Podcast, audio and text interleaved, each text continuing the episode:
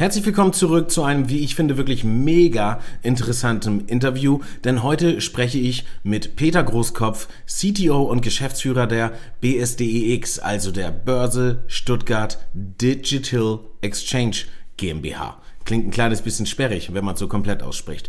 Wir reden darüber, wie die BSDEX mit anderen Unternehmen verbandelt ist, also beispielsweise der BWWB, was das ist, seht ihr direkt im Interview, aber auch dem Axel Springer Verlag beispielsweise oder Block Knox. Des Weiteren sprechen wir über Privacy Coins, Staking, das, was bei der BSDEX in Zukunft noch alles so ansteht und wie man mit kurzen Hosen im Banking und Börsenbusiness bestehen kann.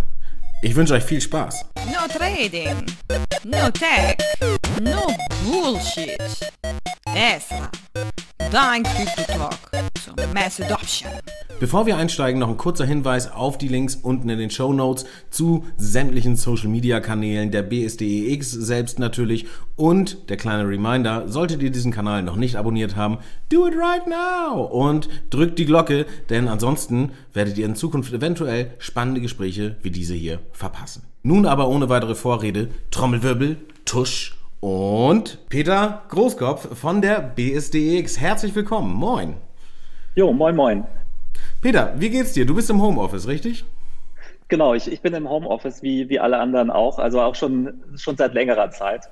Ja. Das, was sich halt für uns gerade glücklich auswirkt, ist, dass wir ähm, jetzt mit der aktuellen Firma ähm, schon von vornherein ein Remote-Setup gehabt haben, also halt eben mit Standort in Berlin, also wo, wo ich ansässig bin, aber auch in Stuttgart, plus dann halt auch noch Mitarbeiter, die wirklich komplett remote arbeiten. Und insofern, als das mit äh, Corona äh, rauskam und wir uns überlegen müssten, wie wir unsere Mitarbeiter schützen, haben wir uns gedacht, Mensch, das ist doch eigentlich äh, so, wie wir, wie wir sonst halt auch am liebsten arbeiten. Ja, cool. Das heißt also, für euch hat sich da gar nicht so großartig was verändert in der, ähm, in der Arbeitsweise quasi. Genau, also außer dass jetzt die, die Work-Life-Balance ein bisschen darunter leidet. Also ja. Also ich persönlich stelle für mich fest, dass ähm, die Wege zur Arbeit und wieder zurück schon äh, mir sehr geholfen haben, um halt auch Abstand zu gewinnen und halt auch den Tag irgendwie vorzubereiten mental, aber auch dann nachzubereiten. Und äh, die Zeit wird jetzt ähm, quasi direkt geschluckt und man steht mhm. auf, trinkt einen Kaffee, fängt an zu arbeiten und hört am Ende auf, schaut dann irgendwie auf seinen, äh, auf seinen Schrittzähler, stellt fest, dass man irgendwie nur irgendwie 3000 Schritte gemacht hat, weil man die ganze Zeit in Videokonferenzen ist. Also das ist schon, ist schon eine leichte Umstellung, aber man kriegt einfach viel geschafft. Und ähm, alle freuen sich jetzt auf den Moment, wenn vielleicht in ein paar Wochen oder Monaten man sich wieder physikalisch sehen darf. Und ja. äh, dann ist das äh, auf jeden Fall auch wieder ein großes Fest. Zählst du tatsächlich deine Schritte? Also trackst du dich selber? Bist du so ein Selbstoptimierer? Also ich, ich zähle sie nicht selber persönlich, weil das wird mich halt sonst über den Tag zu sehr beschäftigen. Aber ja. ähm, ich, ich habe halt eine Apple Watch und äh, die zählt das, die zählt das mit und ich schaue da halt schon drauf, weil ähm, ja, ich meine, wahrscheinlich ist es bei dir halt auch ähnlich. Also auch ich bin halt auch eher ein notorischer Vielarbeiter mhm. und also weil es mir halt einfach auch Spaß macht. Und dementsprechend äh, vergeht dann die Zeit halt ziemlich schnell und dann äh, ist irgendwie der Tag rum und äh, jetzt gerade in der Corona-Zeit, dann war man dann noch nicht draußen. Und äh, deswegen ist äh, der Schrittzähler ein guter Indikator, um sich selbst nochmal aufzuwecken und ähm, sich einen Impuls zu geben, hey, lass uns mal rausgehen. Und deswegen, wir gehen jetzt halt auch immer jeden, jeden Abend nochmal eine Runde spazieren. Ja. Und ähm, ich habe sowieso immer meine, so jeden zweiten Tag gehe ich, gehe ich Sport machen und laufen und so weiter. Dann bleibt das halt alles in der Waage. Aber ja, ja also diese Fahrradfahrten zum Büro und dann halt eben auch Leute treffen, rausgehen zum Mittagessen, das äh, sind dann doch, das waren dann doch irgendwie Ablenkungen über den Tag, irgendwie die, die man jetzt vermisst. Ja klar, das ist immer nochmal so ein kleiner Break ne, und bringt so ein bisschen Frische rein, finde ich. Immer so eine kleine Atempause ist generell nicht verkehrt. Aber sag, du hattest mir neulich erzählt, äh, dass ihr eigentlich ein neues Büro eingerichtet habt, jetzt in Berlin und das sogar auch direkt bei der BTC Echo Redaktion um die Ecke, richtig? Genau, also wir sind jetzt halt auch in dem, äh, in dem AEG 2 Workspace, also halt, mhm. ähm, halt irgendwie in einem, in einem Coworking Space angesiedelt mit einem eigenen Raum. Und in den letzten, also im letzten Monat hatten wir in der Tat halt auch sogar gar kein Büro, weil ja. die, die Entscheidung, wann wir einziehen, konnten wir noch beeinflussen. Und als dann Corona sich abgezeichnet hat, dann haben wir zumindest mal für einen Monat halt wirklich die, die Bremse gezogen und gesagt, dann haben wir halt einfach mal einen Monat kein Büro. Und ähm, jetzt haben wir den Einzug gemanagt, hat letzte Woche, also das war ja auch so, wo wir gesprochen haben, ja. und ähm, haben halt eine nette Räumlichkeit, aber hat, keiner ist aktuell natürlich da, weil, weil alle von zu Hause aus arbeiten. Naja, klar. Okay, apropos Arbeit, lass uns mal einmal, äh, einmal einsteigen in das, was du eigentlich bisher so gemacht hast. Also aktuell bist du äh, äh, CTO bei der äh, BSDEX, da kommen wir vielleicht später noch mit dazu. Du bist da sogar auch Co-Founder, wenn ich das richtig gesehen habe, glaube ich. Und ähm, ich habe natürlich vorher so ein bisschen dein LinkedIn-Profil gestalkt und aus dem, äh, was wir vorher schon mal irgendwie in Gesprächen hatten, als wir uns auf Veranstaltungen gesehen haben, wusste ich, ja, du warst bei der Solaris Bank irgendwie mit dabei, aber du hast ja noch enorm viel, viel, viel, viel mehr gemacht. Und wenn ich das richtig gesehen habe, kommst du aus Münster, hast dort auch studiert und ähm, direkt während des Studiums schon deine erste Company gegründet und äh, dann im Anschluss ans Studium direkt die nächste Company hinterhergeschoben und das ging dann irgendwie so weiter. Also es folgte irgendwie Gründung auf Gründung auf Gründung. Ähm, wie hast du das bitte gemacht? Also Studium und dann zwei Firmen noch gleichzeitig dabei. Äh, plauder mal so ein bisschen aus dem Nähkästchen. Das klingt sehr performant. Ähm, also bei mir war es, glaube ich, halt eher so, dass ich, ich bin da so reingeschlittert, muss man, muss man halt sagen. Also mhm. ich habe halt eigentlich schon zu Schulzeiten halt immer, äh, immer nebenbei gearbeitet und irgendwie Dinge, Dinge gemacht, irgendwie äh, so vom irgendwie äh, Gitarrenunterricht geben oder Saxophonunterricht geben, Mathe-Nachhilfe und so weiter, so halt eigentlich wie immer so ein bisschen selbstständig unterwegs gewesen. Mhm. Und äh, während des Studiums hat sich dann so eine äh, Freelancing-Tätigkeit ähm, halt herausgebildet, also dass ich dann halt einfach Softwareentwicklung gemacht habe für, für andere Leute. Und ähm, genau, also ich komme übrigens nicht, ich komme nicht gebürtig aus Münster, ich bin gebürtig aus Düsseldorf, also aus dem Rheinland, okay. aber bin dann zum Studium nach, nach Münster ja. und ähm, habe Wirtschaftsinformatik studiert, und äh, das, was man ähm, dann halt eben halt auch technisch gelernt hat, habe ich dann halt versucht, direkt in die Praxis umzusetzen. Und die Projekte wurden dann größer und größer, so dass dann das war dann so, führte dann zu der ersten Gründung, äh, wo wir dann gesagt haben, hey, lass uns eine Firma für Softwareentwicklung machen und dann halt mit einem größeren Team und nicht so als One-Man-Show einfach Projekte für, für Startups und für Corporates machen. Ja. Und das hat, das hat ziemlich gut funktioniert, weil das also startete eben mit zwei Leuten und dann irgendwann waren es fünf, dann irgendwann zehn, dann 15 und äh, am Ende, als ich raus bin, waren es rund 30. Und ja. ähm, genau, und das ist halt eben dann so parallel zur, zur Uni entstanden. Ja. Und ähm, meine, meine Freelance-Tätigkeit hatte auch von Anfang an die Uni eher so in den Hintergrund gedrückt. Also ich ähm, habe nicht mhm. in Regelstudienzeit studiert und ähm, musste bin, bin teilweise halt einfach auch mal so ein komplettes Semester irgendwie auf Projekt gewesen und kam dann zurück und habe mir nochmal schnell die Unterlagen zusammengesucht. Und das hat halt manchmal geklappt, das hat aber auch manchmal nicht geklappt, dass ich dann halt die Klausur wiederholen musste. Also insofern ähm, war da halt auch schon immer ein Schwerpunkt auf, äh, auf so diesen äh, selbstständigen Tätigkeiten. Genau. Ja. Und, dann, die, und die Firma aus Münster, die hat sich dann, ähm, habe ich dann nach dem Studium dann auch weitergemacht. Wie gesagt, dass es dann so rund 30 Mitarbeiter waren, bin ich, ähm, bin ich raus. Aber auch einfach, weil ich für mich selber erkannt habe, dass ich halt nochmal gerne was, was Neues machen wollte. Ähm, Dienstleister sein und da Beratung zu sein, ist nett. Und es, mhm. man lernt halt unge ungemein viel aber ähm, halt so Produkt-Startup und ähm, hat wirklich, ja, halt irgendwie äh, so direkte, also etwas zu bauen, wo Kunden direkt mit interagieren, ähm, ja. ist halt einfach nochmal noch mal was anderes. Und ich wollte halt auch nach Berlin, weil halt einfach die meisten Freunde von mir dorthin gezogen sind und dann äh, bin ich halt zu Hitfox als CTO, also als Company Builder, die dann äh, sich mit FinLeap auf den Fintech-Sektor konzentriert haben. Ja. Und ähm, dort sind dann halt eben eine Reihe Fintech-Ventures entstanden und da habe ich dann mit meinem Team die Prototypen gebaut, halt für die, für die frühen Fintech-Ventures von FinLeap. Mhm. Und dann, und da ist dann halt eben auch die Solaris Bank entstanden. Und, ähm, das, das war auch so ein bisschen der Turn, glaube ich, in, äh, in Richtung Finanzwirtschaft überhaupt, oder? Also vorher gab es ja noch Fly Me Too und sowas, das war dann eher äh, Thema Reise. Also vorher war es recht ähm, ja, breit, sage ich mal, von dem Spektrum, äh, an dem du gebaut hast. Klar, ne, erst aus der Agenturwelt und dann irgendwie so die nächsten Schritte. Und dann bist du tatsächlich irgendwie ähm, über die FinLeap-Sache Richtung, Richtung Finance gekommen. Ist das richtig? Ganz genau. Also halt wir haben wirklich der totale Quereinsteiger. Und ja. ähm, ich fand das äh, vor allem halt als, ähm, als FinLeap eben die Entscheidung getroffen hatte, eine, eine, Bank zu gründen und ich dann mit den Gründungsvorständen in, in Kontakt gekommen bin und äh, man sich einfach gut verstanden hat und ähm, mhm. glaube ich halt auch die Gründungsvorstände sehr gut verstanden haben, ähm, halt einfach wirklich so einen Outsider reinzuholen, weil mhm. ähm, man die Bankenwelt braucht halt eigentlich nicht mehr Banker, sondern die Bankenwelt braucht halt einfach mehr Leute, die halt, sagen wir so, aus der Spotify, Soundcloud, äh, Uber-Welt kommen, ne? also ja. die dann halt eben halt auch Technologie entwickeln, die, ähm, sagen wir so, aus der Welt kommt, halt eben halt irgendwie für eine Branche, die halt seit äh, Jahrzehnten eigentlich irgendwie mit ähnlichen Tech-Stacks irgendwie unterwegs ist.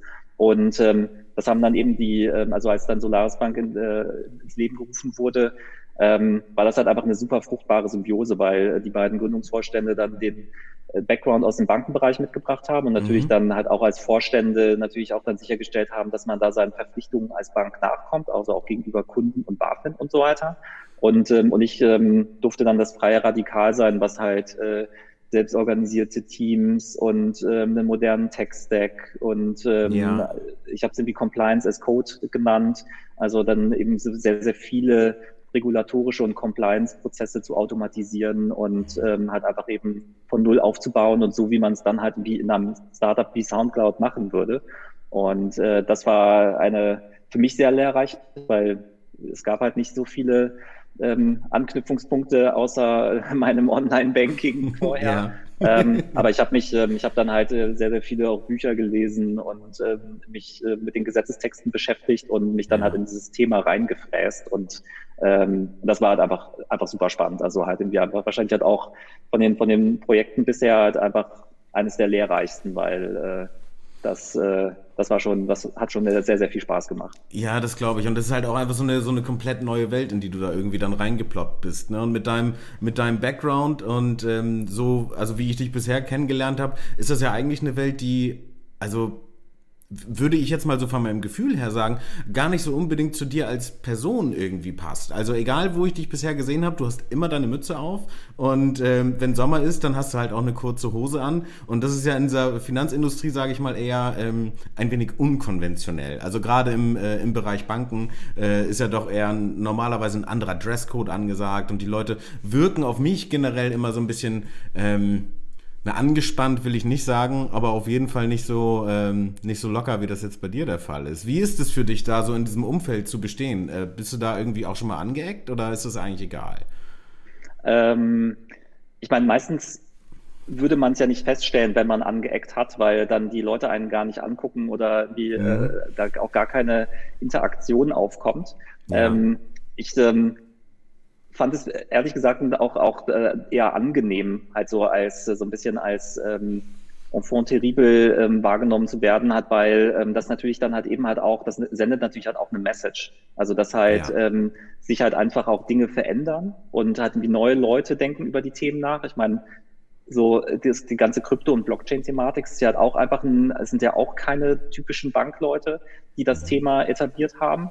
Und, ja. ähm, und ich meine, und darum geht's halt, wenn du, wenn du Veränderung schaffen willst. Und ich hatte ähm, so zu der zu der Solarisbank-Zeit hatte ich halt immer so, wenn ich Vorträge gehalten habe, diese Intro-Slide, äh, hey, ähm, I'm Peter, I'm a banker. Und da haben sich halt immer alle Leute halt irgendwie immer drüber kaputt gelacht irgendwie. Und ähm, das, äh, dieses Slide ja, ist halt irgendwie ich. entstanden, halt irgendwie in, in einem der, der ersten Vorträge oder bei einem der ersten Vorträge, die ich gehalten habe in Hamburg, weil äh, da ich da bei einer sag ich mal, eher klassischen Veranstaltung gewesen bin, ähm, aber wo halt die ganzen CDOs, also Chief Digital Officer von verschiedenen mhm. Banken vor, äh, äh, vorgetragen haben. Und die haben sich halt irgendwie immer alle so eingeführt, so, ja, ich arbeite hier bei dieser und jener Bank und ähm, aber ich bin halt ein total digitaler Mensch, irgendwie, ich benutze Twitter seit irgendwie fünf Jahren und so weiter. Also das heißt, die haben sich halt eigentlich eher so ein bisschen entschuldigt dafür, dass sie irgendwie in der Bank arbeiten. So hat sich das für mich angefühlt. Und dann bin ich halt ja. irgendwie an meinen Rechner gegangen und habe halt dieses Slide gemacht und habe dann halt irgendwie auch bei dem Vortrag gesagt, hey,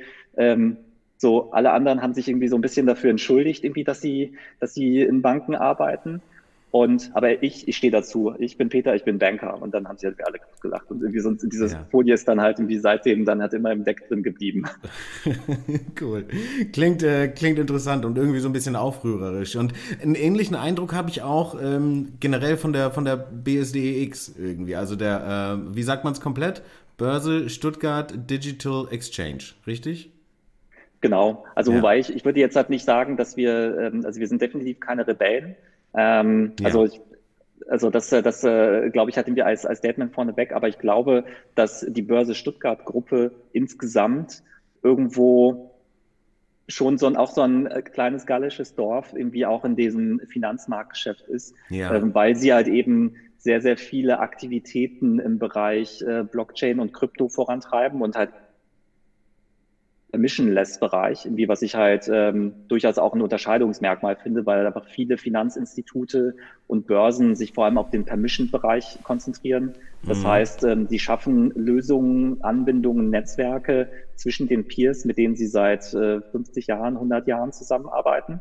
Und also das heißt, ähm, Permission ist für mich halt auch so ein bisschen der Inbegriff, dass sich da halt eben natürlich die Branche halt auch wieder abkapselt ja. Und Permissionless und DeFi und alles, was da passiert, ist für mich so eher der Inbegriff von Openness, Open Data ähm, und ähm, einfach eben Dezentralisierung halt irgendwie als der Effekt davon, weil ähm, dann halt einfach, äh, da entsteht einfach viel mehr Innovation mhm. und äh, da wird halt viel mehr ausprobiert und ähm, dementsprechend ist die Geschwindigkeit auch schneller, wie, äh, wie halt neue Dinge entstehen.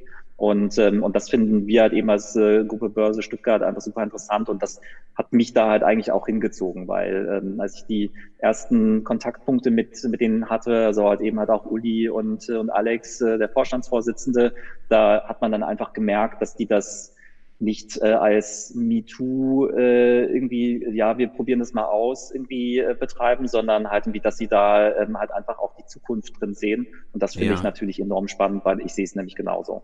Ja, also ich fand es einfach, als ich die, die Nachricht mitbekommen habe, dass die, äh, die Börse Stuttgart da jetzt in irgendeiner Art und Weise ähm, im Bereich Kryptowährung aktiv werden äh, wird, für mich war das so eine boah, Nachricht, so, weil ich dachte, Mensch, also so ein ähm, in Anführungszeichen konventionelles oder traditionelles, ne, äh, etabliertes ähm, Unternehmen äh, begibt sich in den Bereich. Also ich dachte, pff, das ist das ist, das ist der Schritt so ein bisschen, auf den ähm, ich damals gewartet habe. Und dann hat es bei mir aber so einen kleinen Moment gebraucht, bis ich verstanden hatte, wie die BSDX ähm, eigentlich ähm, strukturiert ist. Also wie das alles zusammenhängt mit der, äh, mit der Börse Stuttgart selbst. Und dann habt ihr ja auch noch das ähm, Block Nox, ähm, also ein Custodian Service ne, ähm, am Start. Kannst du ähm, uns vielleicht einmal kurz erklären, wie das alles äh, zusammenhängt? Denn wenn ich es richtig weiß, seid ihr mit der BSDEX eigentlich nur der nur in Anführungszeichen der, ähm, der technische Dienstleister ähm, für,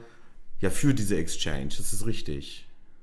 Äh, ja, genau. Ich, ich, ich hole noch mal so ein bisschen aus, einfach irgendwie auch für die, ja. für die Einordnung ähm, der Aktivitäten der Börse Stuttgart Gruppe. Also ähm, ich meine, also das, das übergeordnete Ziel der, der Börse Stuttgart ist es, einfach das komplette Ökosystem ähm, äh, oder die komplette Wertschöpfungskette im Bereich Trading ähm, zu, zu besetzen, halt eben halt auch mit den Kryptothemen. Und ja. ähm, sagen wir mal, wenn man so den Börsenbetrieb klassisch aufteilt, dann spricht man eben von Primärmarkt, Sekundärmarkt und dann halt eben Post-Trade und, und Verwahrung.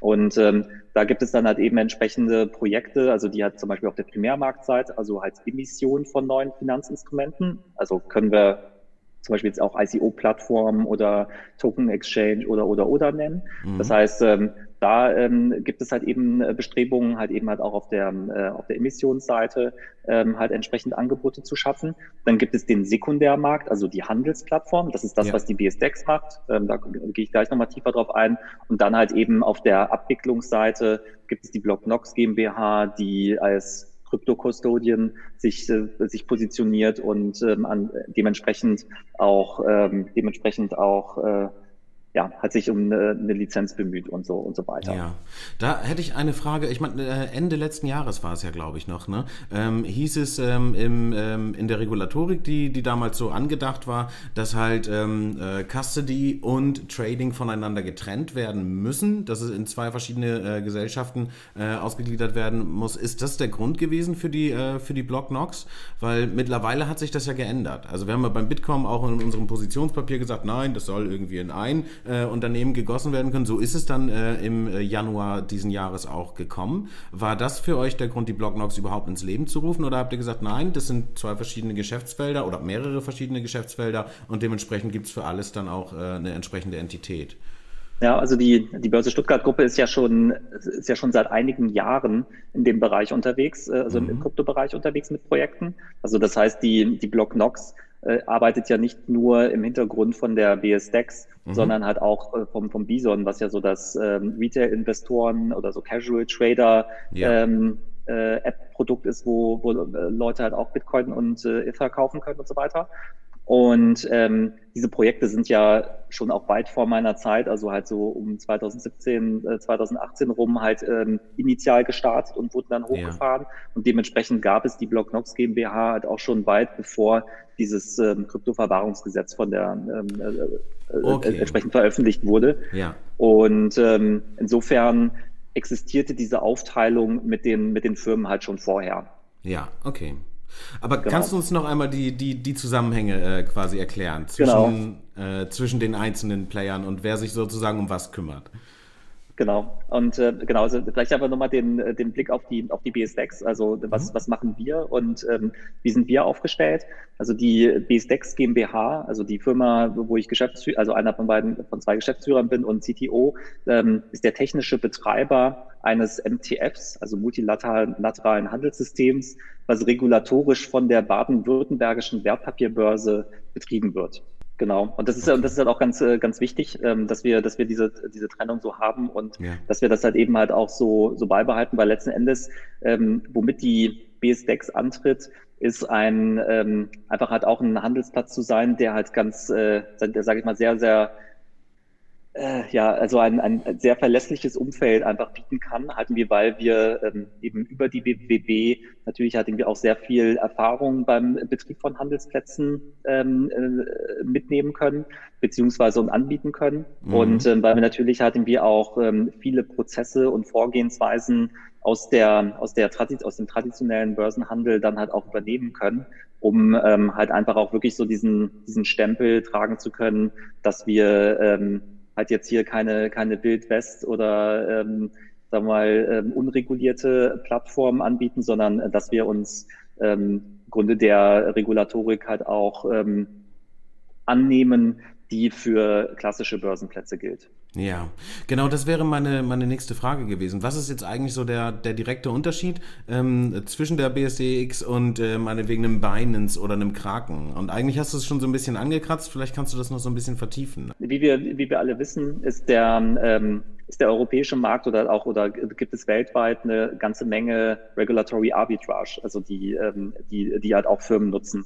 Also zum Beispiel ähm, wenn man jetzt halt aufs europäische Ausland blickt, ähm, Niederlande und Österreich sind halt ganz anders reguliert als ähm, oder da, dort geht der geht der Regulator anders vor als jetzt zum Beispiel in Deutschland. Ja. Und ähm, also in, in Deutschland gibt es dann halt eben diese, sagen wir, diese paar ähm, Konstrukte, mit denen man Kryptohandel anbieten kann. Also du sprachst von, äh, von bitcoin.de, die halt eben über so ein ähm, Tied Agent Model, also vertraglich gebundener Vermittler gehen, das wo eigentlich mhm. der Kunde am Ende von der ähm, von, von, dem, äh, von der Bank dahinter, also der lizenzgebenden Bank kauft und ähm, dann halt eigentlich die, die Plattform selber halt auch eher der technische Betreiber ist. Mhm. Ähm, bei uns mhm. ist, es, äh, ist es leicht anders, weil wir halt eben nicht über so ein, ähm, über so, eine, über so ein Tight Agent Modell gehen, sondern ähm, weil wir äh, da halt eben halt auch in intensiven Gesprächen zwischen der BWB und der BaFin und uns ein äh, Modell gesucht haben,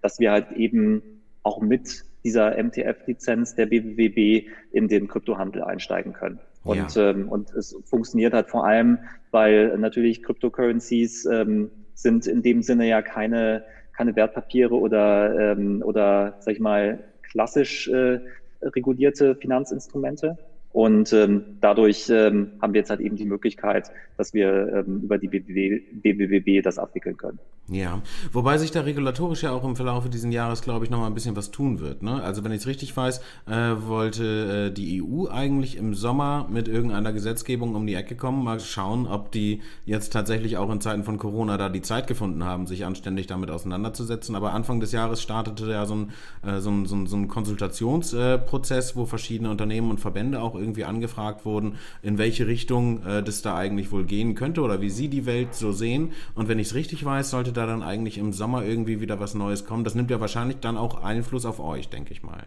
Genau, also ich, ich glaube persönlich, dass man jetzt halt als Betreiber einer, einer Handelsplattform, ähm, also halt auch, sei es jetzt halt ein äh, Verkauf, so wie es ähm, Bitballer, Bison, BSDEX, Bitcoin.de machen, ähm, dass äh, sich halt irgendwie für diese, für diese Betreiber halt einfach jetzt Jahr für Jahr halt einfach eben Änderungen ergeben werden. Ja. Und ähm, das liegt halt allein schon in der Natur der Sache, dass sich einfach der ganze Bereich weiterentwickelt. Und ich meine, es gibt ja noch so dieses äh, große äh, Thema der der ähm, äh, Security Token und ähm, also wirklich so sag ich mal Wertpapier ähnlichen Finanzinstrumente, die man auf der Blockchain abbilden kann, also mhm. die ja dann halt einfach auch nochmal neue Herausforderungen mit sich bringen. Ähm, also halt einfach eben weil es halt einfach auch Wertpapierhandel ist und Wertpapier. Na klar, ist einfach eine, eine, andere, eine andere Klasse im Endeffekt, ne? Ja. Genau. Und Wertpapierhandel ist halt einfach eben sehr, sehr strikt reguliert. Mhm. Ähm, kommen wir vielleicht halt auch nachher zu, dass ähm, äh, da sicherlich die, die BSDEX ähm, halt eine, äh, eine gute Positionierung, dass wir halt eben jetzt mit der, mit der BWB halt schon zusammenarbeiten und äh, die BWB ähm, ist halt auch der, ähm, regulatorische Schirm für den Börsenhandel der Börse Stuttgart selber. Und mhm. die handeln halt eben mit, mit Wertpapieren. Und ähm, insofern glauben wir da, dass wir da auch für die, für die nahe Zukunft und aber auch ferne Zukunft ganz gut aufgestellt sind, weil wir jetzt halt einfach mit einem Konstrukt fahren, welches halt auch in der alten Welt äh, schon, ähm, schon ja. durchaus funktioniert. Also es ja, gibt da sicherlich, es gibt da sicherlich, äh, das äh, muss ich, muss ich auch auf jeden Fall noch anführen, es gibt da sicherlich halt irgendwie noch einige Dinge, die wir halt auch noch erfüllen müssen, um ähm, in einen äh, Handel mit, mit Wertpapieren einzusteigen zu können. Also das mhm. ist halt eben also das ist äh, auf jeden Fall auch noch ein dickes Brett auch noch für uns. Aber, Wertpapiere ähm, heißt dann bei der BSDX aber immer Security Token im Endeffekt, oder? Also ihr werdet ja jetzt nicht anfangen, ganz normale klassische äh, Wertpapiere aus der alten Welt auf der BSDX mit anzubieten, denke ich, oder? Nee, nee, genau. Also mhm. ähm, ich meine, Security Token ist für mich halt so ein, äh, ein eigentlich eher eine Begriffshülle weil ja. ähm, jede Person, mit der man spricht, versteht darunter was anderes. Ne? Ja. Und, ähm, und insofern ähm, bleibe ich da halt auch immer gerne bewusst schwammig und spreche halt auch von äh, tokenisierten Wertpapieren, digitalen ja. Wertpapieren, Digital Assets und so weiter, weil ähm, man halt einfach mit Security Token kann man halt unterschiedliche Finanzinstrumente abbilden mhm. und ähm, die dann sicherlich an für sich dann halt auch nochmal eigene Herausforderungen haben. Ja, okay, verstehe. Gut, also das heißt aber, in die Richtung wird es irgendwann gehen. Ähm, ihr arbeitet äh, daran, äh, dort auch entsprechend compliant zu sein. Ähm, seid es halt aber zum Teil eben auch schon äh, durch, die, durch die Partner, äh, mit denen ihr arbeitet. Ich kann mir gut vorstellen, dass wenn wir eine neuere ähm, ja, Regulierung auf europäischer Ebene ähm, bekommen, dass das wahrscheinlich dann irgendwie den, den Unterschied machen wird zwischen, zwischen euch und einem Binance und einem Kraken oder wem auch immer, weil die sich so ähm, sehr vielleicht gar nicht mit den den regionalen, äh, die dann ja auch, also für Deutschland gesehen, überregional eigentlich sind, ne, äh, regulatorischen ähm, Themen auseinandersetzen. Also ich habe das so Anfang des Jahres mitbekommen, als dann ähm, ne, diese bei der BaFin die Möglichkeit gegeben wurde, ähm, sich für die Lizenz äh, anzumelden, dass halt ähm, Exchanges aus dem Ausland ähm, das gesehen haben und erstmal so gedacht haben, ja, okay, ähm, naja, vielleicht bedienen wir den Markt dann sonst einfach gar nicht mehr weiter. Oder sowas mhm. in der Richtung. Ne? Also ich glaube, das ist, ähm, da wird sich nochmal so ein bisschen der, der Markt vielleicht auch nochmal aufteilen, schätze ich. Ja. Aber du sparst ja, du sparst vorhin von dieser ähm, äh, also von, von einer Aktivität der EU. Und da hat es äh, zum Beispiel Anfang des Jahres hat auch eine Aktivität gegeben, wo es, ähm, wo halt eben verschiedene Player befragt wurden, genau. wie halt eigentlich so Krypto-MTFs aussehen sollten. Mhm. Aber ähm, ich glaube, solange es halt keine wirklich äh, reine Krypto- oder Security-Token-Regulatorik oder, ähm, oder Rechtsprechung gibt, ähm, wird das halt auf, muss man sich halt eben halt auf den alten äh, Regelungen stützen und, ähm, und die gelten dann halt eben für alle. Und, ja. ähm, und das, was, ähm, was, was halt, äh, was ich sprach ja vorhin halt wie so von diesem deutschen Modell und ähm, wie, äh, wie man halt in, in Deutschland als, als Anbieter agieren muss. Ähm, die Problematik ist halt einfach, dass ähm, dadurch, dass ähm, Coinbase und Kraken und Co. keine Lizenzen für, für Deutschland haben, ähm, agieren die so ein bisschen im rechtsfreien Raum. Also das heißt, ähm, man, man sagt immer, dass äh, solche, dass Firmen, die keine Lizenz in Deutschland haben, also die nicht aktiv Deutsche ansprechen, dann halt eben keine Werbung machen dürfen und ja. im Prinzip halt keinen äh, Marktauftritt aus, aus dem Land heraus äh, betreiben dürfen. Aber ähm, so Coinbase und Co. haben halt auch deutsche Webseiten und so halten wir so, es ist, es ist schon es ist das, an der Stelle ist es halt schon so ein bisschen wilder Westen. Ja, ähm, ja. Und äh, an der Stelle ist man dann halt als Unternehmen, welches aus Deutschland heraus agiert. Und das betrifft uns, betrifft halt eben aber auch die anderen, ähm, anderen äh, Player im Markt, ähm, haben da so einen gewissen Nachteil, weil wir uns natürlich an die, an die Regeln halten, die für uns gelten, weil wir halt aus Deutschland aus agieren. Ähm, aber unsere Hoffnung ist halt einfach, dass wir ähm, dadurch einfach so hohe Qualitätsstandards halt einfach halt auch auf der regulatorischen Seite haben, dass es halt für uns dann einfacher wird, international zu expandieren, weil wir uns halt einfach schon an die, an die strengen Regeln halten und ähm, das äh, sollte halt irgendwie von den auch von ausländischen Regulatoren halt eher positiv mhm. gesehen werden. Also ich würde ganz gerne einmal einhaken bei, der, bei dem internationalen Wachstum, glaube ich. Also äh, regulatorisch mache ich mir da bei euch überhaupt gar keine Sorgen. Und ja, wie du schon sagst, wahrscheinlich wird da draußen ein bisschen was, äh, was aufgeräumt werden. Was ich ganz spannend fand, äh, war am Anfang so in der, äh, in der Entstehung, da ploppte auch immer einmal auf, dass, ähm, dass ihr irgendwie was mit Axel Springer und Finanzen.net äh, am Laufen habt. Ähm, und das ist natürlich gerade, finde ich, vor dem Hintergrund äh, des Wachstums. Und da muss man vielleicht dazu sagen, Axel Springer ist jetzt nicht nur in Deutschland aktiv, aktiv. Ne? Die sind das größte ähm, Medienhaus Europas, wenn ich es äh, richtig auf dem Schirm habe. Ähm, da steckt dann natürlich irgendwie nochmal eine, eine ganz andere Power hinter, sage ich mal, wenn man auf äh, den einschlägigen Plattformen äh, dann natürlich auch eine Präsenz hat. Wie, wie ist das? Sind die Shareholder bei euch oder äh, wie, wie ist es gestrickt? Wie läuft da die Zusammenarbeit? Genau, also das ähm, Unternehmen ist die Börse Stuttgart Digital Exchange GmbH, also ähm, der, der technische Betreiber ja. des Handelsplatzes, ähm, ist ein Gemeinschaftsunternehmen aus der Börse Stuttgart und Axel Springer und Finanzen.net. Ja. Und ähm, also da hat es halt eben halt ein Investment äh, schon zum Gründungszeitpunkt von der Axel Springer Seite gegeben. Also ähm, sind jetzt keine Mehrheits äh, äh, Shareholder, aber sind halt eben in ein Joint Venture eingestiegen. Aber also ein normales äh, Joint mit Venture? Denen, mit denen arbeiten, mhm. mit denen arbeiten wir halt eben aktiv zusammen, also halt auch gerade, wenn es darum geht, Reichweite aufzubauen. Ja. Also Finanzen.net ist ja ähm, zum Beispiel äh, gerade im, im, deutschsprachigen Bereich ähm, eine, eine der führenden äh, News-Portale ja. ähm, und ähm, die ähm, halt auf jeden Fall sehr, sehr viel Reichweite haben. Und Axel Springer bringt natürlich halt über die zig Beteiligungen, die sie haben, also halt auch Richtung Business äh, Insider, glaube ich, und ähm, also ich habe deren, deren komplettes Portfolio äh, nicht im Blick, aber äh, ja. das ist halt auf jeden Fall sehr weitreichend. Und, ähm, und das bietet dann natürlich halt auch die Chance, gerade wenn es dann halt auch außerhalb von Deutschland losgeht, dass wir da die entsprechende Reichweite aufbauen können. Ja, aber ist ein ganz normales Investment sozusagen seitens äh, Axel Springer gewesen, jetzt kein Media for Equity Thema oder sowas? Ähm, nee, nee. Und, ähm, und die, ähm, und halt auch, was man auch sagen muss, ähm, die, wenn es halt ein klassisches Investment wäre, dann ähm, würden ja ähm, die Investmentmanager halt irgendwie nur auf die Zahlen gucken und dann ja. sagen, okay, vielen Dank, viel Spaß irgendwie bis zur bis zur nächsten äh, bis zum ja. nächsten Reporting-Zeitraum.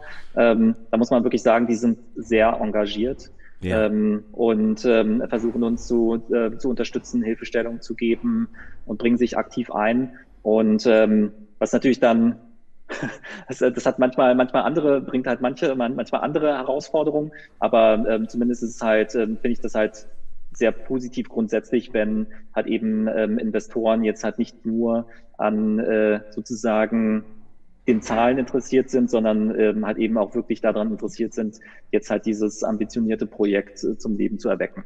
Ja, es ist eher eine strategische Partnerschaft, ne, als dass man, äh, als dass man da jetzt irgendwie einen Investor sitzen hat. Ne? Okay. Aber sag mal, was glaube ich auch für die Leute da draußen äh, noch ganz interessant ist, welche, ähm, welche Assets habt denn ihr aktuell? Also was kann man äh, auf der BSDX aktuell ähm, traden gegen, äh, gegen Euro? Euro ist das einzige Fiat-Pair, schätze ich, ne? Klar, weil Fokus ist erstmal auf Deutschland. Ähm, Bitcoin ist bestimmt da. In Zukunft, äh, haben wir schon gehört, äh, wird es ähm, ja, digitale Wertpapiere, nenne ich das jetzt mal, um nicht, äh, nicht wieder Security-Token zu sagen. Was geht da sonst noch? Also aktuell ist es, äh, ist es in der Tat nur Bitcoin, also Bitcoin Euro als, als Trading Pair. Okay. Und ähm, wir haben das als, äh, wir haben es halt intern, haben wir es halt immer das MVP-Projekt genannt. Also halt einfach mit einer Währung, aber halt eben der kompletten Handelsplattform, den äh, ganzen Anbindungen, also halt auch eben Crypto in und Crypto out, äh, Verwahrung, ähm, Marktüberwachung und mhm. ähm, halt ein paar, ähm, paar Compliance- und Regulatorik-Themen, ähm, dass wir das halt einfach erstmal komplett an den Start bringen. und ähm, halt einfach erstmal mit einer Währung. Und ähm, das haben wir halt eben erfolgreich zum Jahresende letzten Jahres geschafft. Und ähm, als äh, nächstes ähm, kommt dann, ähm, also wollen wir natürlich dann weitere Währungspaare hinzufügen, zum Beispiel die, äh, zum Beispiel Ethereum mhm. und ähm, also Ethereum wird äh, als nächstes kommen, ja. äh, Litecoin, Ripple. Also das sind so die, also wir, wir nennen es halt immer die, die Major Trading Pairs. Das sind auch die gleichen, und, die auf ähm, Bison sind, ne? Ja, genau. Ja. Und das, äh, also und man, man kann es halt auch, ähm, ich sprach ja schon früher davon, dass ähm, Blocknox halt auch der ähm, Verwahrer, also insgesamt der Verwahrer ist von, von allen Projekten ja. in der Börse Stuttgart. Und ähm, insofern fahren wir da halt auch im, im Gleichklang, was die, was die weiteren Währungspaare angeht. Ähm, wir haben aber eben auch über die Blocknox äh, Möglichkeiten halt auch noch äh, viele weitere Token zu erschließen. Also das werden wir halt eben halt auch sukzessive machen. Ja, okay. Das heißt, also Schritt für Schritt äh, werdet ihr das, äh, das Angebot weiter ausbauen. Wann ist mit Ethereum zu rechnen? Wann geht das weiter? Also wir, wir reden hier eher von, von Wochen als von Monaten. Okay, also äh, möglicherweise äh, demnächst ähm, äh, News äh, zu, den, zu dem Ganzen. Und ich muss natürlich fragen, ich habe ich hab dich vorher schon vorgewarnt, ne? ich muss natürlich auch fragen, was ist eigentlich mit Dash? Wann, äh, wann, wann passiert Dash? Und wie seht ihr diese ganze Private Send-Thematik? Ich weiß nicht, ob du dich dazu überhaupt äußern kannst, aber du bist ja CTO, das heißt, das technische Verständnis für das, was bei Private Send bei Dash abgeht, ähm, ja, da hast du ja 100 Pro, denke ich. Also ja. Genau. Ich meine, wir, also wir ähm, sehen, äh, sehen das natürlich, also jetzt halt auch ähm, mit, mit Blick halt auf die, ähm, auf die, die Regulatorik, die wir, die wir wieder spielen, spiegeln, mhm. äh, haben wir natürlich wir bestimmte Vorurteile halt eben gegen, gegen Privacy-Thematiken. Also hatten wir, wir, äh, wir sehen halt ähm, Dash, also halt gerade wenn es, ähm, wenn es sozusagen nicht, äh, nicht private äh, gehandelt wird, ähm, erstmal keine Probleme. Also es ist ja auch sehr, mhm. sehr Bitcoin-ähnlich. Ähm, also das, ähm, das äh, zu unterstützen ist halt nicht so problematisch. Ähm, aber halt eben so bei den, äh, sag ich mal, Full Privacy, äh, Privacy Coins, also Monero, Zcash, ähm, da wird es schon eher schwierig. Und ich meine, da ja. sehen wir ja auch im Ausland, ähm, dass dort ähm, Regulatoren einschreiten. Ich glaube, in, in, Japan ähm, wurde ziemlich äh, strikt eingegriffen ja. und ja. Äh, wurde der Handel untersagt. Und ich glaube, ähm, ich persönlich, also und da schlagen halt irgendwie auch zwei Herzen in meiner Brust, also so als, als Techniker. Und ähm, ich habe auch Anno, Anno, Anno Tobak meine Masterarbeit über äh, Dezentralisierung, also ein dezentrales mhm. Identitätsnetzwerk äh, geschrieben, wo es halt irgendwie auch darum ging, irgendwie mehr Rechte und mehr Ownership an äh, den persönlichen Daten zum User zu holen. Ja. Ähm, das heißt so also halt irgendwie in, das eine Herz schlägt halt einfach eben für die Technologie und für die Freiheit, ähm, die wir uns dann halt eben halt auch im digitalen Raum verschaffen können. Und ähm, das ist so, das ist so die Pro-Seite. Auf der anderen Seite, wenn es jetzt im Hier und Jetzt um den Handel von komplett anonymen ähm, Instrumenten geht, ähm, dann sehe ich da halt einfach erstmal erstmal wenig Chancen.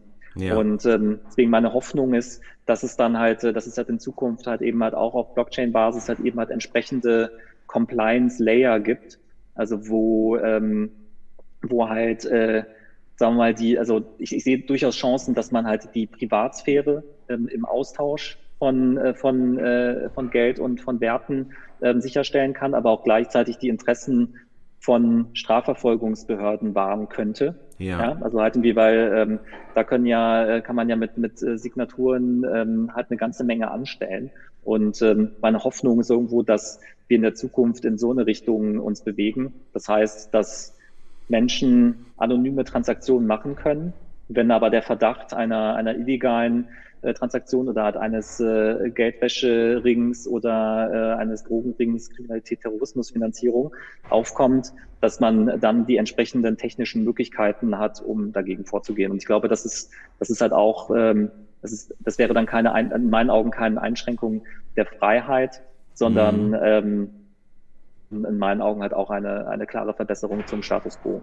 Ja, genau. Also ich habe äh, hab diesen Konflikt irgendwie häufig im Kopf, dass ich mir denke, wir haben da jetzt eine, eine neue Technologie, eine neue Technik, die super viele Sachen ermöglicht und das äh, ist so ein, so ein Scheideweg. Ne? Es kann irgendwie dahin gehen oder es kann auch dahin gehen. Äh, mal sehen, was passiert. Ich hoffe, dass wir nicht in so eine Situation kommen, wie es jetzt mit dem E-Renminbi irgendwie in, äh, in, in China läuft, äh, dass man also sich, äh, ja, ich will nicht sagen komplett nackt macht oder sowas, sondern dass man einfach in eine komplette Abhängigkeit gerät. Ich glaube, das ist halt eher die, die Frage. Ne? Also mhm. Privatsphäre und Datenschutz äh, bedeutet nicht gleich, ähm, man öffnet äh, Tor und Tür für illegale Aktivitäten und äh, das ähm, ja, Verfolgungen oder strafrechtliche äh, Verfolgungen, die halt Sinn machen, ähm, ja, passieren müssen, ähm, bedeutet halt aber auch nicht gleichzeitig, dass äh, alle gleichzeitig äh, ja permanent irgendwie äh, getrackt und getraced werden müssen. Also das ja. ist ja. Genau, ich, aber ich, ich glaube, der, also der Punkt, wo es halt irgendwie, äh, wo es halt tricky ist und ich meine, und das ist deswegen sind wir alle keine Fans von zentralisierten Systemen, ist, wenn das halt irgendwie alles nur in, in der Hand von einer Instanz liegt. Ja? ja. Also halt irgendwie zu entscheiden, was ist äh, illegal und was nicht illegal. Und in ja. meinen Augen müsste, ähm, müsste man, äh, müsste man halt eben so diese Entscheidung halt eben halt auch irgendwie in, in so einem Art Staking-Mechanismus halt einfach auf mehr Schultern verteilen. Also halt mhm. halt irgendwie das, ähm, ähm, man hat eben nicht so eine, dass es halt eben dann keine zentrale Censorship gibt oder so, sondern dass es halt ähm, hat eher so eine Art Gremium gibt, was darüber entscheiden kann. Mhm. Das wäre das wäre in mhm. meinen Augen ähm, der Weg für, für, für Privacy Coins, dass man ähm, da einen, einen guten Kompromiss findet. Mhm. Weil letzten Endes, ich meine, wir sehen das ja im, im ganzen Kryptobereich, also auch jetzt bei den Handelsplattformen und so weiter, dass man sich da irgendwie schon so der schon so ein Stück weit der Selbstregulatorik unterworfen hat. Ne? Also dass man, man schaut sich an, wie, wie sieht die Regulatorik im Finanzbereich aus, wie, wo falle ich da rein, man interpretiert, legt aus und, ähm, und ähm, unterwirft sich der. Und, ähm, und das ist ja halt eigentlich halt auch gut, das, weil das hat wahrscheinlich sehr, sehr vielen ähm, Betreibern halt sehr viel Ärger erspart. Ja? Mhm. Also auch gerade wenn man jetzt halt irgendwie auf die Beispiele schaut in den USA vor, vor sechs, sieben Jahren, wo dann ähm, halt auch, äh, sage ich mal, fr frühe Betreiber von, äh, von Bitcoin-Trading-Plattformen, äh, ich spreche jetzt nicht ähm, von Silk Road, sondern halt eben von, äh, von einfach Handelsplätzen, ja. ähm, dann halt eben wegen Geldwäsche und Terrorismusfinanzierung verurteilt wurden. Ja. So, halt irgendwie, also ich meine, das wollen wir ja auch nicht. Also das heißt, sich da in einem gewissen Rahmen anzupassen, finde ich, macht halt durchaus Sinn. Und ich persönlich glaube halt, dass man immer die, die Fäden in der Hand hat ähm, und, ähm, und, äh, und Dinge halt auch in eine bestimmte Richtung steuern kann, wenn man selber einen Vorschlag macht. Ja. ja und deswegen glaube ich halt, ähm, da hat auch, äh, dass halt die Zukunft der, der Privacy Coins an der Stelle ist, wo man halt eben nicht sagt, nee, Staat scheiße, wollen wir nicht, sondern halt irgendwie, wo man halt irgendwo den Kompromiss findet, ja, der ja.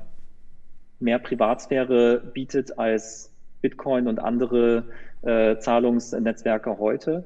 Und ähm, aber halt eben ja, hat auch die, die Interessen von, ähm, von, von Strafverfolgungsbehörden halt ja. entsprechend unterstützt. Ja, also so, so Sachen wie, also Dienste wie Chain Analysis oder sowas gehen ja in die Richtung, ne? dass sie sagen, okay, da kommt was an jetzt bei einer Exchange und es wird einmal geguckt, woher äh, kommt dieser Coin, ist der irgendwie in suspicious äh, Transactions äh, verwickelt äh, gewesen, wobei ich, ähm, soweit ich das jedenfalls weiß, ne, ähm, die halt auch das gelbe Fleckchen hochhalten, ähm, wenn der, äh, wenn, wenn vorher gemixt wurde oder sowas, also der in einem Coin-Join oder so gewesen ist und das ist natürlich, ähm, ist natürlich schwierig, aber ja, wie du schon sagst, wahrscheinlich braucht braucht es halt einfach über die Zeit ähm, eine, eine, gewisse Reife und auch einfach Erfahrungswerte, um da etwas ähm, ja, ins Leben zu rufen, was mhm. dann so beiden Seiten gerecht wird am Ende. Ne? Ja, und, und letzten Endes, ich meine, ist ja das, was wir schaffen, ähm, hat ja schon eigentlich eine ziemlich gute Verbesserung gegenüber dem Status quo. Ne?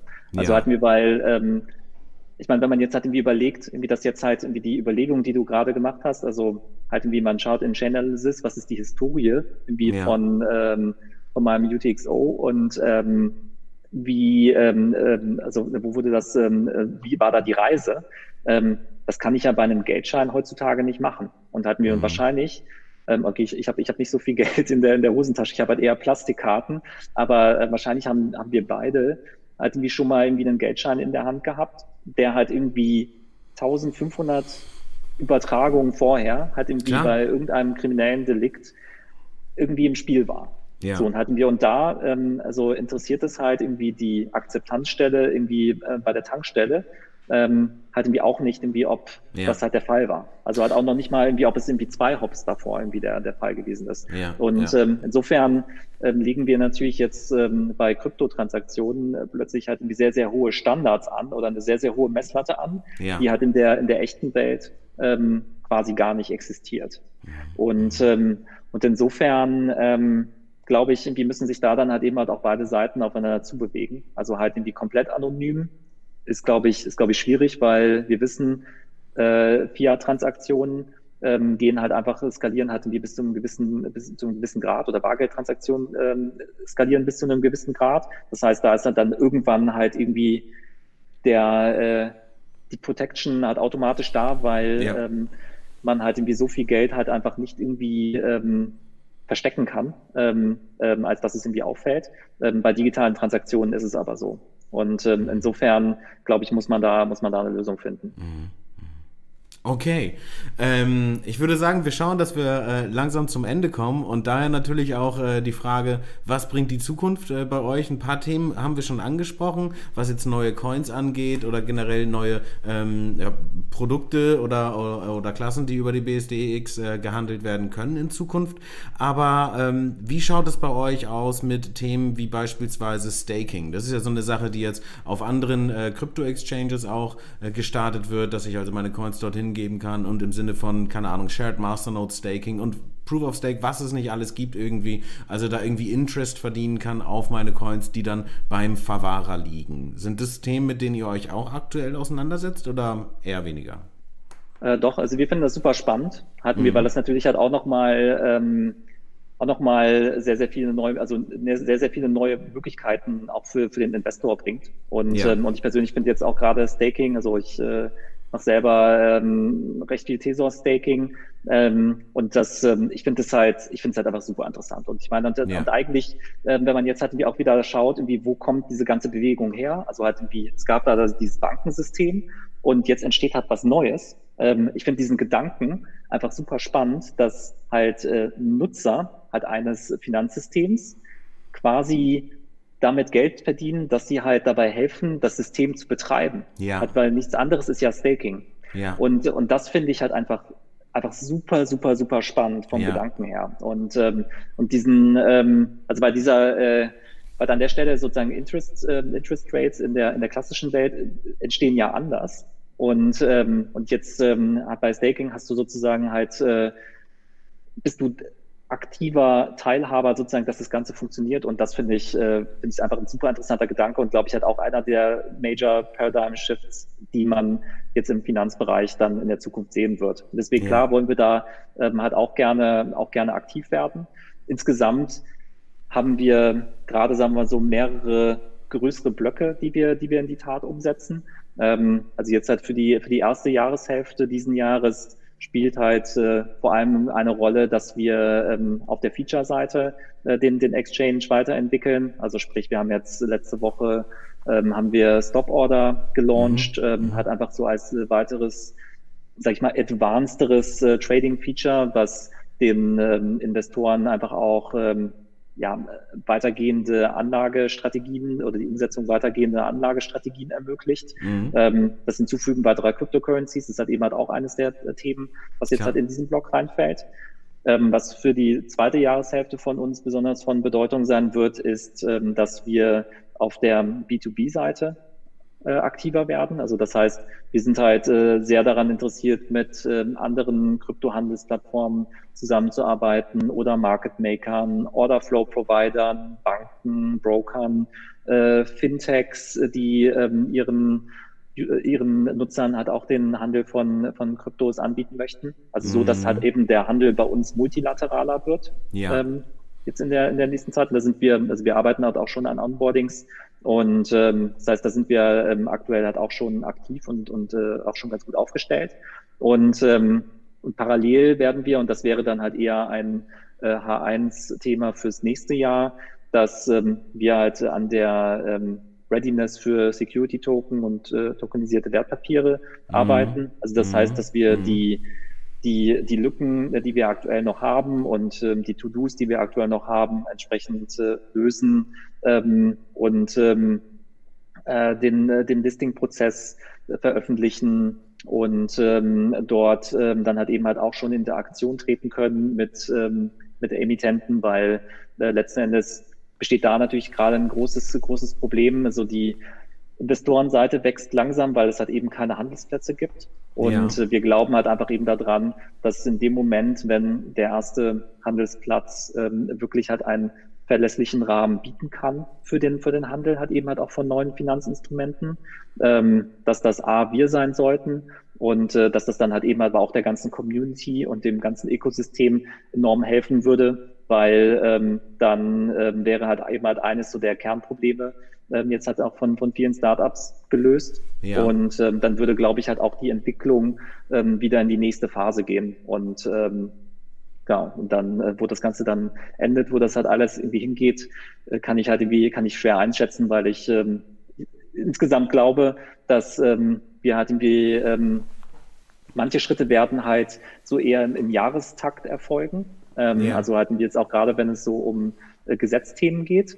Aber wir werden, glaube ich, halt ähm, wirklich so auf äh, Monatsebene halt einfach immer mehr innovative Projekte raus, ähm, raussprudeln sehen aus der Community, ähm, wo wir uns ähm, in einem Jahr von jetzt irgendwie unterhalten werden und denken, mein Gott, das haben wir nicht erwartet, weil. Ja, klar. Äh, ja. ja. Okay.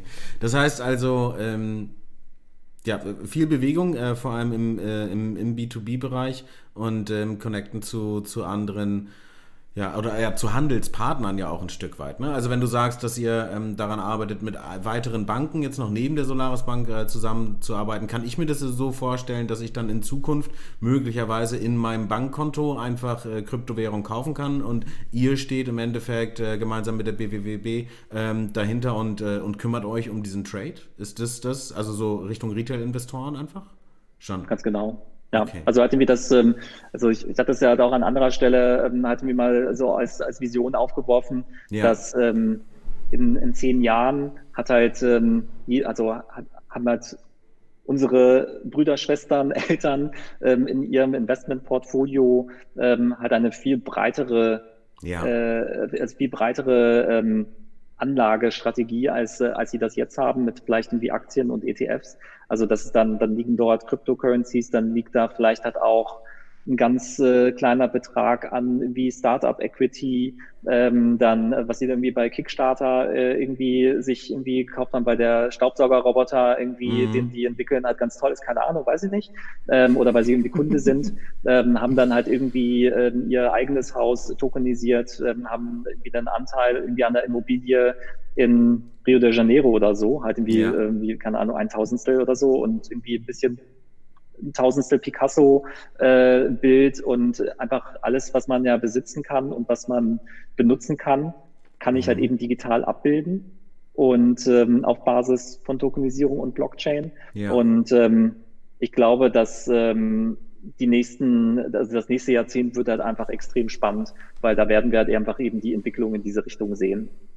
Das klingt alles krass nach, äh, nach, nach Mass Adoption, also für den, für den gesamten Space. So. Und finde ich auf jeden Fall gut. Ich mache mir natürlich direkt auch Gedanken darum, was ähm, eigentlich so mit den, mit den First Movern dann äh, passiert. Also meinetwegen jemand wie, äh, wie Bitwala, die sich irgendwie so ein Stück weit als äh, äh, Challenger oder Kryptobank irgendwie positionieren. Und ja, die haben jetzt ein Alleinstellungsmerkmal, ganz klar, dadurch, dass sie halt ne, eine, eine Karte haben. Du kannst da deine Fiat-Kohle haben, du kannst da deine Bitcoin und ich glaube Ethereum haben sie auch mit drin mittlerweile ähm, haben. Aber wenn jetzt, ich weiß nicht, sagen wir mal die Postbank oder die Deutsche Bank oder wer auch immer, ja, ähm, sagt, okay, alles klar, das ne, quasi, also ich stelle es mir so laienhaft äh, so vor, machen wir halt ein kleines Update ähm, und dann bieten wir ähm, das unseren Kunden irgendwie auch mit an. Habe ich so ein bisschen das Gefühl, dass dann für, für, für Bitwala oder auch vielleicht für eine Revolut oder wie auch immer, ähm, da so ein bisschen das, das Eis ein bisschen dünn wird. Wie siehst du das? Ähm, ich meine, unsere oder unser, unser Wille oder unsere Motivation ist natürlich, halt auch möglichst viele Player zu unterstützen. Ja. Also halt, ähm, also halt auch, ähm, auch die Bitwallers und halt andere Krypto-Startups können natürlich da mit uns zusammenarbeiten. Mhm. Wir werden vielleicht auch im Zweifelsfall viel schneller sein und auch noch über, über mhm. sehr lange Zeit noch viel schneller ja. sein, ähm, halt eben da halt auch ihren Kunden äh, den Zugang zu ermöglichen. Und ich meine, und wenn wir jetzt halt irgendwie schon schauen, also halt so Unternehmen wie N26, Trade Republic und Co. Ähm, haben wahnsinnig viele Kunden, ähm, ja. halt auch jetzt schon. Ja. Und ähm, die, die Zahlen werden halt eher größer. Und ähm, insofern glaube ich, ähm, es, also für die, für die Banken und für die klassischen Finanzinstitute ist es jetzt nicht zu spät einzusteigen. Und äh, mhm. deswegen sehen wir das halt auch mit, ähm, mit äh, sehen, sehen wir das halt eben auch sehr positiv, dass halt eben halt auch viele, viele Banken inzwischen halt auch ein wirklich valides Interesse haben. Also mhm. halten wir das, und das merkt man allein schon da schon daran, dass man halt ähm, nicht mehr mit dem ist-Dev, der seit, der gerade sein Studium fertig hat, irgendwie zu tun hat, irgendwie der, der einen mal zum Thema Bitcoin-Handel ausfragt, sondern dass man halt eben mit Vorständen am Tisch sitzt ja, und, ja. Ähm, und die das halt wirklich, also jetzt nicht mehr am Tisch, also jetzt halt eher am virtuellen äh, Corona-Tisch, ja. aber so, also wo dann äh, das, das Thema halt eben schon deutlich weiter oben angekommen ist. Und, ähm, und das, da merkt man einfach schon einen sehr starken Unterschied gegenüber 2019 allein schon. Und ähm, genau, und deswegen, ja, ich, ich glaube, das ist, äh, dass da in, in der Richtung wird, wird halt einiges passieren. Ich meine, wenn wir, wenn wir von Mass Adoption sprechen, dann muss natürlich halt eben halt auch noch eine ganz wichtige Sache passieren. Und zwar halt einfach halt auch die, die Transparenz muss entstehen, was kauft eigentlich der, der Retail-Investor. Hatten wir, ja. weil, ähm, also da, da haben wir zum Beispiel jetzt von der, allein schon aufgrund der Historie der Börse Stuttgart, ähm, ein sehr großes, ähm, ein, also ein sehr stringenten Blick drauf, ähm, dass halt einfach ähm, Retail-Investoren ähm, halt eben keine für sie nachteiligen Entscheidungen treffen, weil sie es halt irgendwie nicht besser wussten. Ja, und ja. Ähm, wenn wir jetzt ähm, diese Latte an neuen Finanzinstrumenten in der Zukunft sehen werden, dann bedarf es halt definitiv halt auch Diensten und ähm, ja auch Informationsdiensten, Ratingagenturen, die halt einfach dabei helfen, halt in den in den Wald halt einfach ein bisschen äh, Licht reinzubringen. Ne? Ja, und ähm, ich vergleiche das halt wie immer mit der äh, dem ähm, quasi Internet of Information, so das Internet. Ähm, gab es dann irgendwann die ersten paar tausend Seiten und dann gab es eine Suchmaschine. Halt ja. irgendwie, um da ähm, halt irgendwie halt äh, Menschen die Möglichkeit zu, zu ermöglichen, halt, sich zu ja. navigieren. Ja. Und ähm, genau das werden wir halt einfach im Internet of Value auch haben.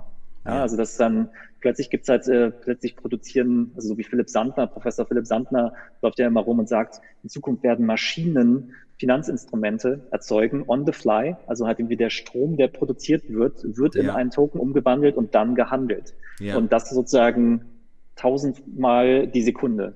Ja. Und ähm, in eben dieses Überangebot an, an Instrumenten dann Transparenz reinzubringen, wird halt einfach auch eine große Herausforderung, um halt äh, auf der einen Seite mit verlässlichen Partnern, so wie uns, also halt, wo man weiß, okay, da werde ich nicht übers Ohr gehauen, ähm, dann hat eben so ein Informationsdienst und dann hat eben auch den neuen möglichen Möglichkeiten, die eine Rendite versprechen, ähm, wird, glaube ich, dann halt eben so dieser Dreiklang geschaffen, dass dann halt das, was wir hier so Tag und Nacht ähm, vorantreiben, dann halt auch äh, Richtung, Richtung Masse sich erschließt. Mhm. Richtung Masse, ich bin ja auch großer Fan davon, mit Kryptowährungen einfach zu bezahlen. Und äh, du hast es ja hundertprozentig mitbekommen. Worldline, Europas Marktführer im Bereich Payment, ähm, ist eine äh, Kooperation mit der Bitcoin Swiss, also dem schweizerischen Broker, eingegangen. Und die wollen ab Sommer in der Schweiz Krypto-Payments ausrollen. Und wenn ich es richtig weiß, kontrolliert Worldline dort irgendwie 70 bis 80 Prozent des digitalen Zahlungsverkehrs. Ähm, das heißt also, da sitzt richtig Musik hinter, was die Anzahl der Akzeptanzstellen angeht, wie das dann tatsächlich angenommen wird von den Leuten, ist natürlich immer noch so ein bisschen die Frage. Ne? Weil ich habe immer das Gefühl, die Leute sitzen auf ihren Händen und hoddeln und warten auf die Mass Adoption im Bereich äh, äh, Payment, aber so richtig ausgeben will niemand seine, seine Coins, was so ein bisschen, ne, ist, ist ein bisschen Quatsch. Aber ähm, denkt ihr auch in diese Richtung, also euch mit einem äh, äh Payment Service Provider vielleicht noch zu verbandeln und halt eben Crypto-Payments anzubieten, so dass äh, Endverbraucher mit Krypto zahlt und der Merchant dann äh, Fiat aufs Konto einfach erhält? Oder ist das eher weiter hinten ran, weil ihr den Use Case da jetzt noch nicht so stark seht? Also ich persönlich bin ja immer ein großer, großer Freund von Fokus. Also halt mhm. irgendwie die, die Möglichkeiten, die es gibt, sind halt immer unendlich und sind jetzt auch ja, gerade ja, ja. in diesem, gerade im, Blockchain-Crypto-Space wirklich gigantisch breit. Und ähm, deswegen ist es halt umso wichtiger, sich zu fokussieren auf das, was man im Kern macht. Und das ist halt eben bei uns der Sekundärmarkt, der Handel. Ja. Und ähm, wenn man jetzt ähm, mit Bitcoin oder Ether bezahlen möchte, dann muss irgendwo im Hintergrund ja halt auch dann halt ein, äh, ein Auscashen passieren. Also ja. an, an so einer Stelle könnten wir natürlich dann halt immer ähm, ins Spiel kommen. Also das heißt, ähm, dass wir dann halt eben der Handelsplatz irgendwie mit dem Euro Bitcoin oder äh, Euro Ether Trading Pair sind, ähm, wo dann der Umschlag gemacht wird. Ja. Aber jetzt selber ein ähm, Payment Netzwerk aufzubauen, ähm, auch so Richtung Point of Sale zu, zu entwickeln und ähm, ist ja auch wieder eine Art zweiseitiger Markt. Na, ich glaube ähm, auch, also wenn man, wenn man das selbst entwickeln will, da sind ja schon genug Leute draußen, äh, mit denen man einfach zusammenarbeiten kann. Genau. Also ich glaube, so ein, ja. so ein, so ein Payment-Netzwerk oder einen eigenen Payment Service Provider jetzt für Kryptos aufzusetzen, puh, ja, ja, kann man machen, aber ja. ich glaube, ist vielleicht ein bisschen, ah, ist sehr anstrengend, glaube ich. Ja, ja und, ich, und, ich, und ich glaube halt auch, dass ähm, jetzt mit, äh, mit Bitcoin zu bezahlen oder mit, mit Ether zu bezahlen, ist in der Tat ähm, klar wäre möglich, aber ähm, viele, viele Leute sehen es halt eher als, ähm, als Anlage, als denn als ja. äh, wirklich ja. Payment-Instrument. Und ähm, dafür wird es dann halt einfach auch äh, eigenständige Payment-Instrumente geben. Und ich äh, finde ja historisch gesehen äh, Stablecoins, also halt auch so Fiat-Pack Stablecoins halt super interessant. Und das mhm. sage ich auch schon seit, keine Ahnung, vier Jahren. Ähm, mhm. das, oder drei, drei, vier Jahren, weil ähm, so dieses E-Geld also zu tokenisieren, ähm, finde ich persönlich, also das machen jetzt ja schon ein paar Banken, mhm. finde ich halt einfach super clever, weil ähm, in dem Moment ähm, kann ich halt, ähm, kann ich halt eine gegebene Regulatorik nutzen und halt ein, sag ich mal, mittels einer neuen Technologie dann halt einfach eben auch viel weiter verbreiten, als sozusagen, dass halt jeder sozusagen E-Geld äh, äh oder jeder E-Geld-Emittent äh, hat dann halt irgendwie immer sein eigenes Netzwerk, irgendwie, wo man das nutzen kann. Also halt E-Geld ist ja zum Beispiel, wenn ich einen Gutschein irgendwo kaufe ja, ähm, ja. und den dann halt irgendwo einlösen kann. Das ist, ja. äh, äh, läuft, äh, je nachdem, wie das, äh, wie das Modell funktioniert, dann halt eben halt eben halt auf so einer E-Geld-Lizenz. Und ähm, ja, also und halt wir und ähm, das zu, das zu tokenisieren wäre für mich halt einfach der erste Schritt. Das, da wäre dann zwar immer noch Euro oder Dollar ähm, halt immer noch mit involviert. Mhm. Und ähm, also halt eine richtig vollständig digitale Währung wäre das nicht, aber es wäre halt ein Schritt in die richtige Richtung, weil in dem Moment kann ich halt eben diesen Euro-Token und diesen Euro-E-Geld-Token dann halt irgendwie auch ähm, zu jemandem nach Japan schicken. Ähm, ja. Und zwar ohne SEPA und SWIFT, sondern halt einfach per Blockchain-Transaktion innerhalb von Sekunden. Ja, ja. Ich finde Stablecoins immer irgendwie gruselig, aber das ist so meine, ähm, ne, das ist die, die Ecke, aus der ich auch, glaube ich, komme, die mich äh, zu Krypto gebracht hat. Ähm, das ist eine. Ja. Eine, eine aber andere, es, ist halt, es, ist halt, es ist halt immer die Frage, Punkt, welcher ja. Schritt kommt nach welchem. Also ja, halt irgendwie, ähm, es gibt ja so dieses, äh, diese Theorie, dieses Crossing the Chasm. Mhm. Also ganz am Ende stehen halt die digitalen Zahlungsmittel. Also die mit, mit äh, den Währungen die, wie wir sie jetzt kennen, vielleicht nichts zu tun haben. Ja. So, aber wie kommt man dahin?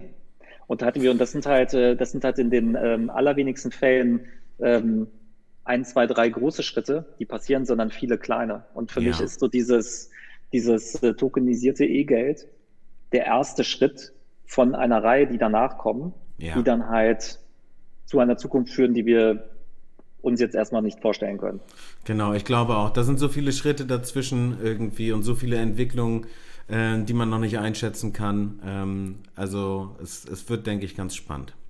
Ich muss jetzt los ähm, zur, zur Physio. ich habe ein kaputtes Kreuzband. Ich hatte dir davon erzählt und äh, wenn ja. ich da jetzt nicht gleich auftauche, dann ist der Termin vorbei und mein Bein wird nie wieder heil.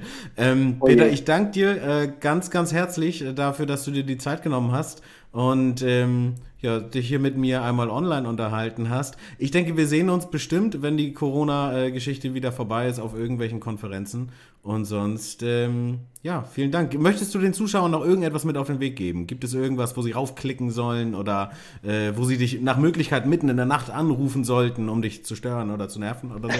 Gibt's da was? Also, wir sind natürlich halt immer glücklich, wenn Leute sich auf der, auf der BSDEX registrieren mhm. und ähm, über, über uns ihre Bitcoin und äh, digitalen Werte handeln. Äh, jederzeit gerne. Und ähm, ja, ansonsten würde ich auch einfach Danke sagen für das, für das nette Gespräch. Das ist schön, dass, ähm, dass, dass Lübeck nicht ähm, im äh, Unwetter versunken ist, irgendwie, als wir uns das letzte Mal, als das, wir uns das letzte Mal unterhalten haben. Das war scary. Und ja. ähm, dann, äh, dann sehen wir uns bald. Alles klar, machen wir. Ich danke dir, Peter. Bis dahin, ja. Okay, ciao. Ciao. Das hat ehrlich gesagt länger gedauert, als ich gedacht habe, aber war halt auch sehr spannend, oder? Ich hätte mega gerne auch noch ein kleines bisschen länger mit dem Peter gesprochen, aber das mit dem Bein muss einfach sein. Führt kein Weg dran vorbei. don't get me started. Wenn es euch gefallen hat, dann würde ich sagen, schaut mal auf diesen ganzen Social Media Kanälen vorbei oder lasst es einfach bleiben und schaltet in der kommenden Woche, Folge, Tagen, ich weiß noch nicht genau, wann es weitergeht, einfach wieder ein. Ich freue mich drauf. Gehabt euch wohl und bis denne. No trading, no tech, no bullshit. Esra, dein Krypto Talk zum Message Option.